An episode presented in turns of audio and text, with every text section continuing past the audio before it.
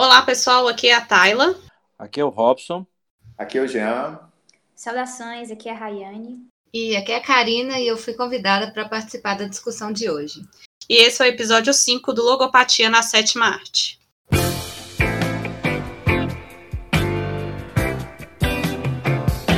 O filme a ser discutido hoje é Contágio de 2011.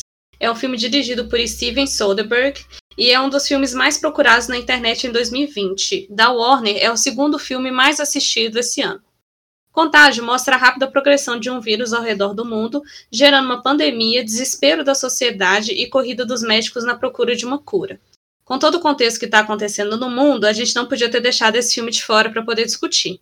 E aí eu gostaria de começar hoje a nossa discussão com, com uma pergunta de o que, que vocês acharam ao assistir esse filme no contexto que a gente está vivendo hoje.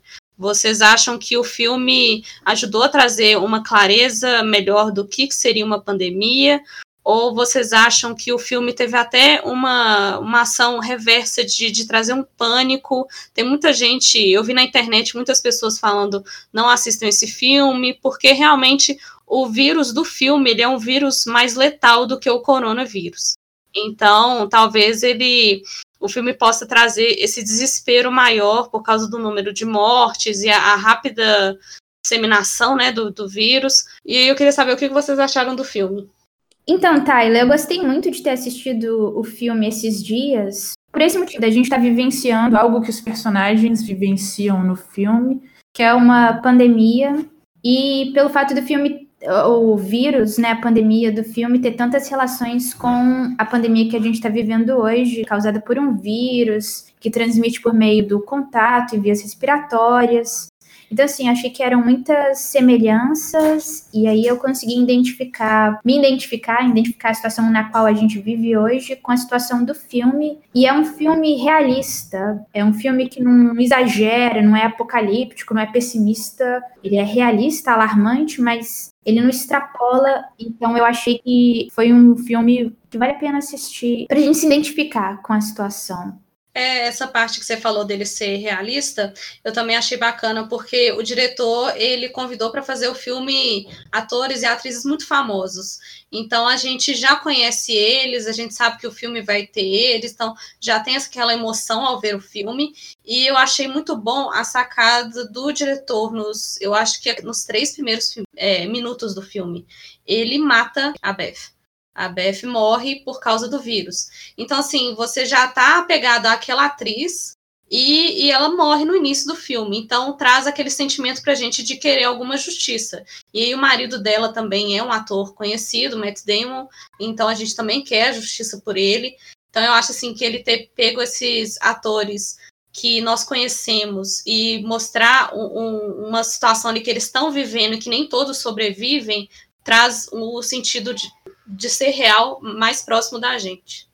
Sim, eu achei isso curioso, né? Então você tem várias grandes estrelas de Hollywood no filme, mas que estão todas suscetíveis ao vírus, muitas morrem. É, e uma outra curiosidade, parece que vários desses atores, eles fizeram, protagonizaram heróis em outros filmes, mas está todo mundo vulnerável nesse filme Contágio.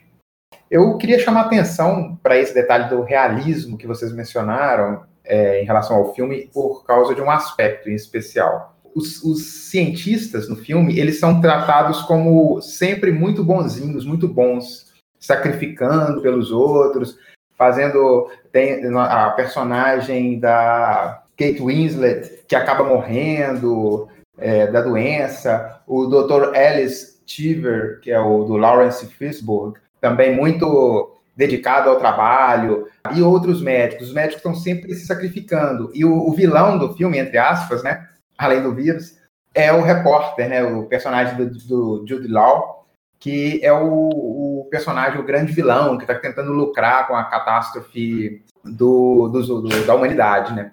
É, eu, eu, quero fazer em breve paralelo com outro filme que trata de doença, né? Que é o E a Vida Continua. É um filme que trata da, da, do processo de descoberta do vírus da AIDS. Ali eu acho que eles tratam a realidade médica de uma forma mais exata, que é tratando das vaidades, da questão do, do, do de, de vencer o prêmio Nobel Enfim, nesse filme é, é até sutil essa brincadeira com o Nobel, né? Todo mundo quer ganhar o Nobel, mas eles são muito legais, assim, até para ganhar o prêmio Nobel. É um detalhezinho, eu acho que um defeitozinho do filme. Assim. Eles romantizam a profissão de médico. Então, eu, eu não sei se eu concordo completamente com o Jean. Eu entendo que tem vários personagens do filme, e isso, voltando àquilo que a gente estava falando do realismo do filme, né? Tem vários personagens comuns que cometem erros.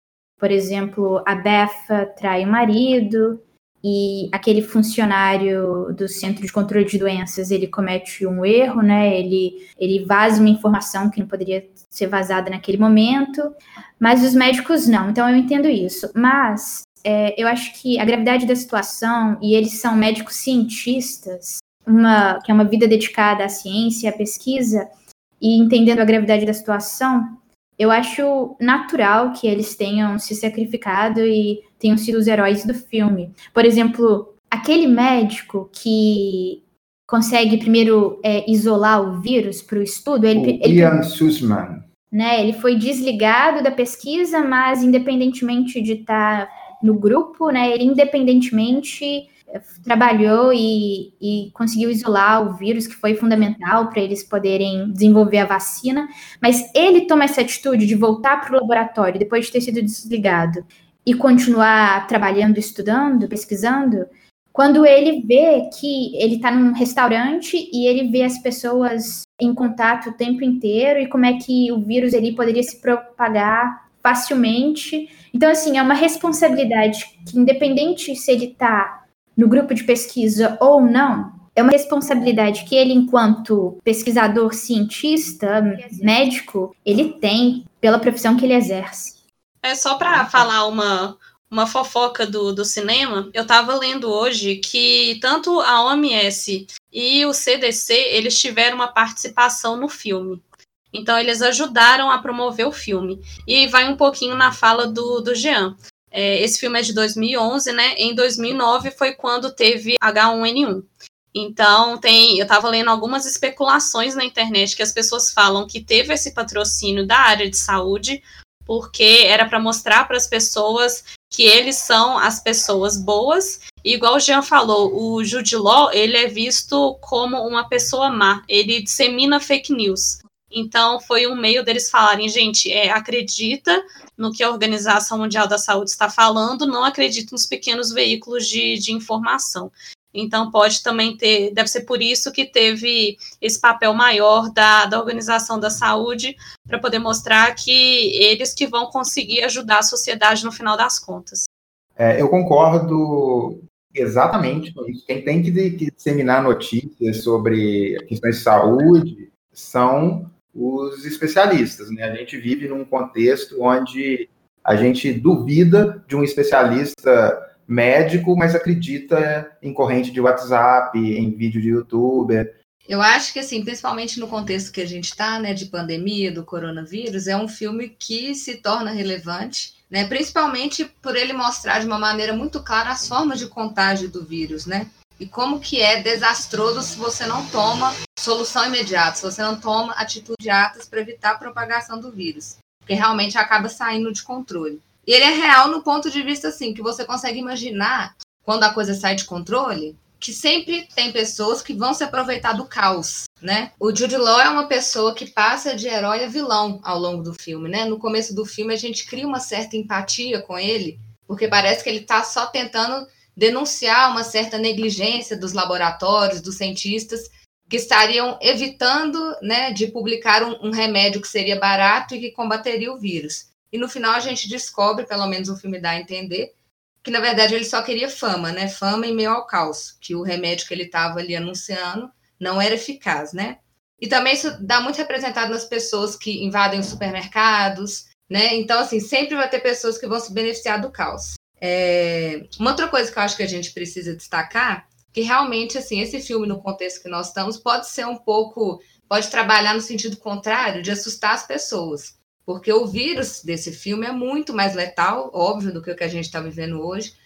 É, e parece ser um vírus que não ataca só de maneira letal grupos de risco, né? Ele parece que não tem um certo perfil. Ele ataca mulheres, ataca homens, crianças, pessoas saudáveis e ataca de maneira letal, né? Tem uma encefalite, é, então, assim, não é comparado ao que está vivendo hoje na questão de gravidade do vírus, mas a forma de contágio, é, eu acho que é muito importante. O que mostra no filme as maneiras que a gente pode se prevenir e principalmente que não basta você fazer a sua parte. É o caso do cientista aí, como vocês disseram, que ele foi desligado do projeto e quando ele viu no restaurante a maneira, as possibilidades desse vírus se propagar, ele percebe que não adianta ele, ele só ter consciência do que está acontecendo.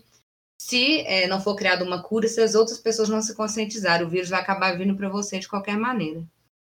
Eu estou achando interessante nossos comentários. Nós estamos até esquecendo um, um, aspecto que geralmente nós gostamos de abordar, que é o estético, né? O filme é muito bem feito, mas olha que interessante. A gente podia ficar elogiando aqui agora as partes técnicas do filme, mas nós estamos mais preocupados com o conhecimento sobre o vírus. É, é uma prova, esses primeiros comentários, né, é, de uma razão da questão ambiental, de atrapalhar, de desequilibrar o mundo e ter certos organismos microscópicos né, que evoluem de acordo com as mudanças que o homem faz no, no planeta.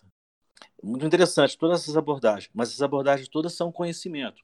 Então eu acho que todos os comentários que foram feitos está provando que cinema é conhecimento. Né? Nós já sabemos disso, né? Mas muitas vezes ficamos assim, ah, a interpretação disso, o roteiro, que, como está bem feito, que fotografia sensacional. Por falar nisso, eu me espantei, eu fui olhar ali, o diretor de fotografia é o mesmo diretor do filme, né? Então, uma coisa que eu quero chamar a atenção é essa questão do conhecimento. O cinema é conhecimento também, né?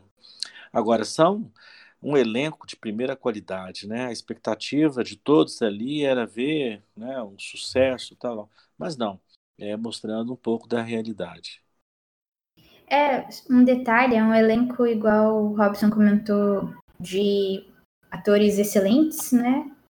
Dos Estados Unidos, mas, nenhum, mas não tem um papel principal, né? E eu acho que está relacionado com essa questão de que o vírus é geral e ninguém consegue se escapar.